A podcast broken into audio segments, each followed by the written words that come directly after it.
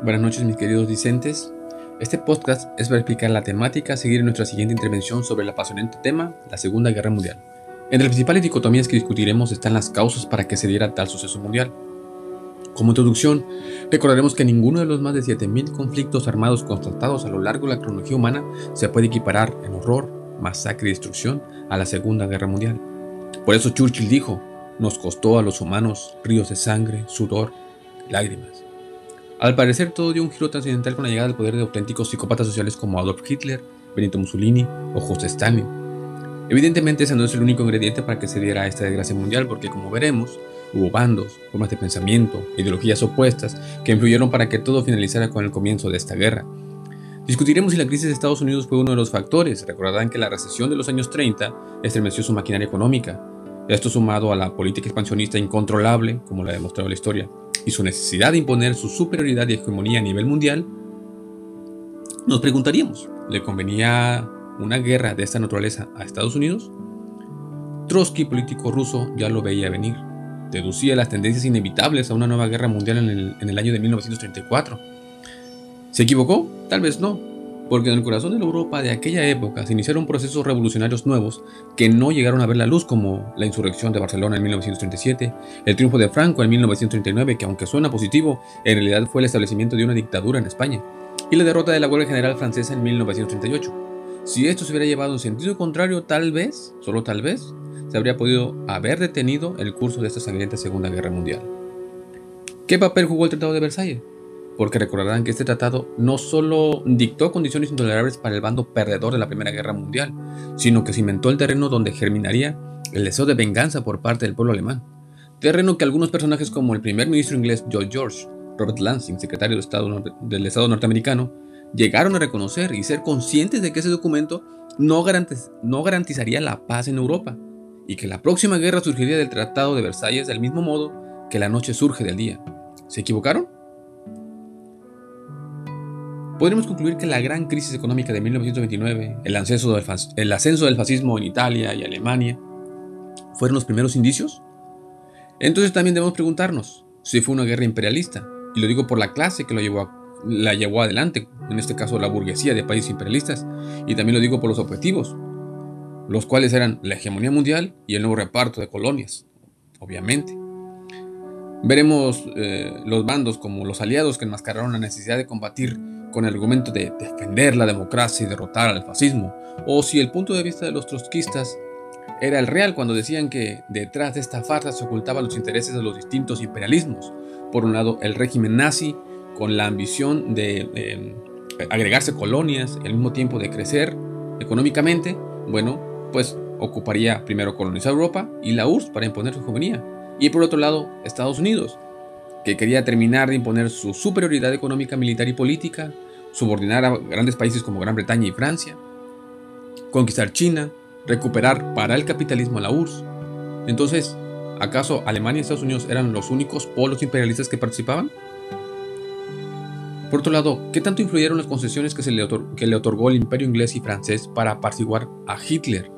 ¿O por el contrario, lo, lo fortaleció, como lo demostró el Pacto de Múnich donde le entregaron parte de Checoslovaquia. Aquí es cuando Churchill declara, hemos preferido el deshonor a la guerra, tendremos el deshonor y también la guerra. Hemos sufrido una derrota absoluta y total, y vaya que el tiempo le dio la razón. También no podemos dejar de ver que una parte de la historia que en general se oculta es que los llamados imperialistas democráticos, como Gran Bretaña, veían en el nazismo la posibilidad de que éste derrotara a los bolcheviques de la URSS, y por eso permitieron el rearme alemán. Mala jugada, bueno, eso ya me lo dirán. O nos quedaremos con la historia oficial sobre, la, sobre todo estadounidense que nos dice que la causa de la, la Segunda Guerra Mundial fue la defensa de las democracias contra el régimen fascista. Bueno, los espero para una sabrosa discusión. Vengan preparados para darle sabor a la clase. Cambio y fuera.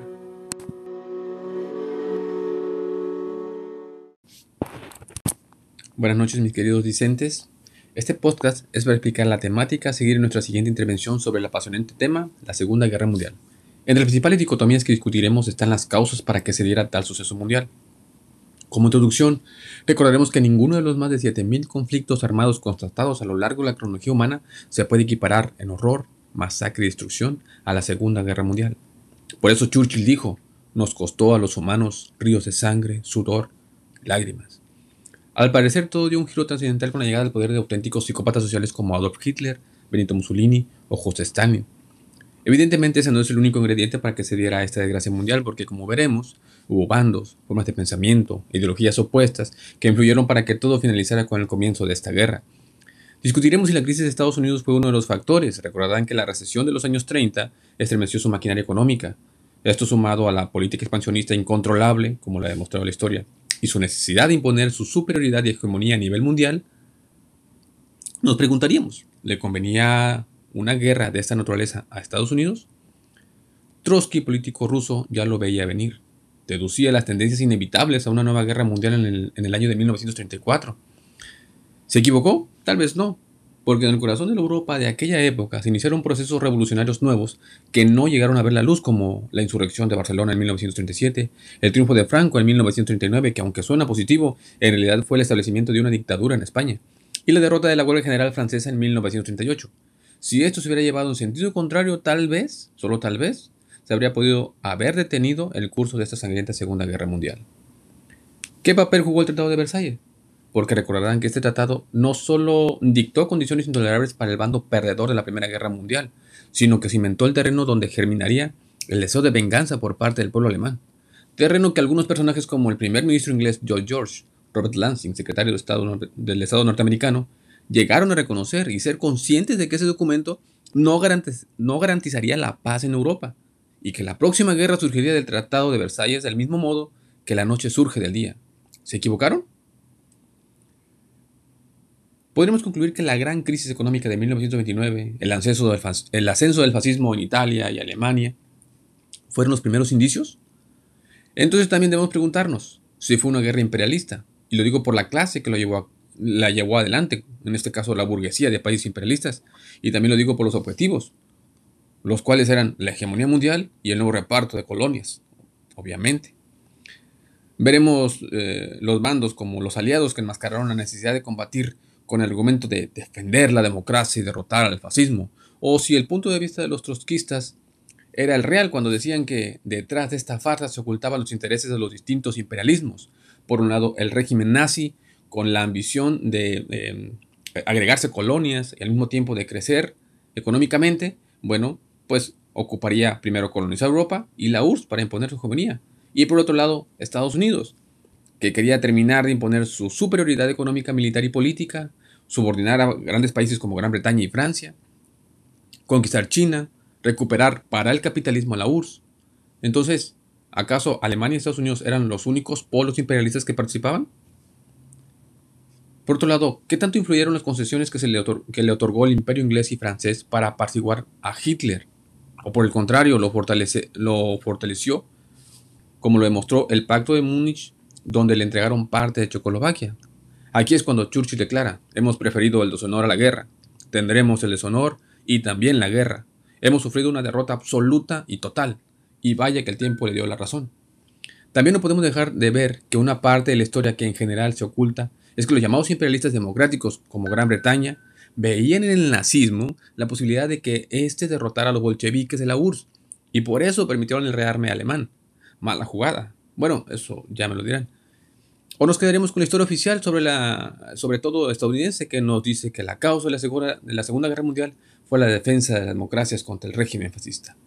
Bueno, los espero para una sabrosa discusión. Vengan preparados para darle sabor a la clase. Cambio y fuera. Buenas noches mis queridos discentes. Este podcast es para explicar la temática a seguir en nuestra siguiente intervención sobre el apasionante tema, la Segunda Guerra Mundial. Entre las principales dicotomías que discutiremos están las causas para que se diera tal suceso mundial.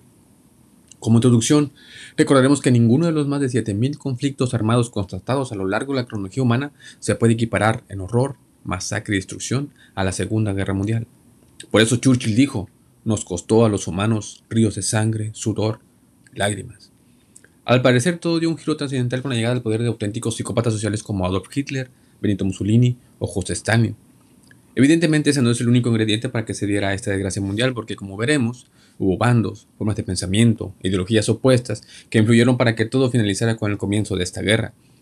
Discutiremos si la crisis de Estados Unidos fue uno de los factores. Recordarán que la recesión de los años 30 estremeció su maquinaria económica.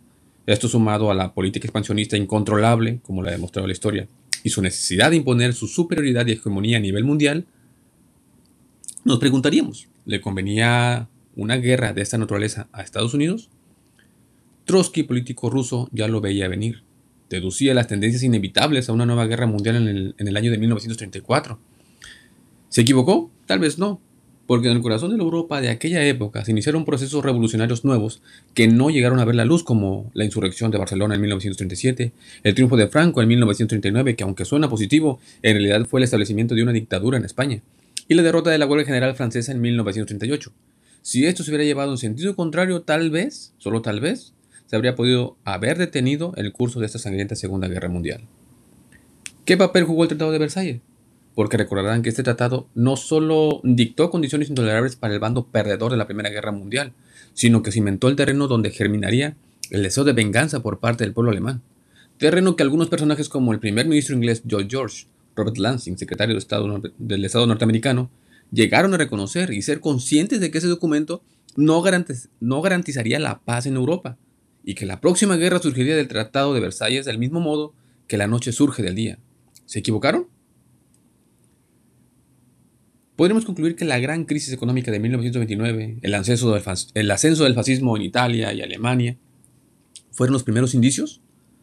Entonces también debemos preguntarnos si fue una guerra imperialista, y lo digo por la clase que lo llevó la llevó adelante, en este caso la burguesía de países imperialistas, y también lo digo por los objetivos, los cuales eran la hegemonía mundial y el nuevo reparto de colonias, obviamente. Veremos eh, los bandos como los aliados que enmascararon la necesidad de combatir con el argumento de defender la democracia y derrotar al fascismo, o si el punto de vista de los trotskistas era el real cuando decían que detrás de esta farsa se ocultaban los intereses de los distintos imperialismos. Por un lado, el régimen nazi, con la ambición de em, agregarse colonias y al mismo tiempo de crecer económicamente, bueno, pues ocuparía primero colonizar Europa y la URSS para imponer su hegemonía. Y por otro lado, Estados Unidos, que quería terminar de imponer su superioridad económica, militar y política, subordinar a grandes países como Gran Bretaña y Francia, conquistar China, recuperar para el capitalismo la URSS. Entonces, ¿acaso Alemania y Estados Unidos eran los únicos polos imperialistas que participaban? Por otro lado, ¿qué tanto influyeron las concesiones que, se le, otorgó el imperio inglés y francés para apaciguar a Hitler? ¿O por el contrario, lo, lo fortaleció, como lo demostró el Pacto de Múnich donde le entregaron parte de Checoslovaquia. Aquí es cuando Churchill declara, hemos preferido el deshonor a la guerra, tendremos el deshonor y también la guerra. Hemos sufrido una derrota absoluta y total, y vaya que el tiempo le dio la razón. También no podemos dejar de ver que una parte de la historia que en general se oculta es que los llamados imperialistas democráticos, como Gran Bretaña, veían en el nazismo la posibilidad de que éste derrotara a los bolcheviques de la URSS, y por eso permitieron el rearme alemán. Mala jugada. Bueno, eso ya me lo dirán. O nos quedaremos con la historia oficial sobre, la, sobre todo estadounidense que nos dice que la causa de la, de la Segunda Guerra Mundial fue la defensa de las democracias contra el régimen fascista. Bueno, los espero para una sabrosa discusión. Vengan preparados para darle sabor a la clase. Cambio y fuera.